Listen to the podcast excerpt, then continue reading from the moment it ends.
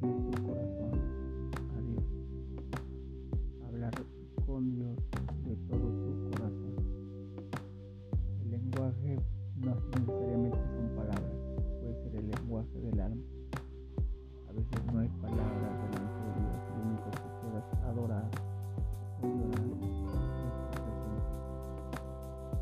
Te invito a que inscribas este canal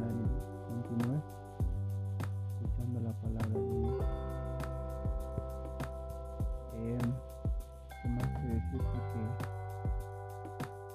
recuerda la promesa de Jesús? La promesa del Maestro es, en este mundo tendréis aflicción, pero confiar en mí, porque yo vencido al mundo, dijo el Maestro.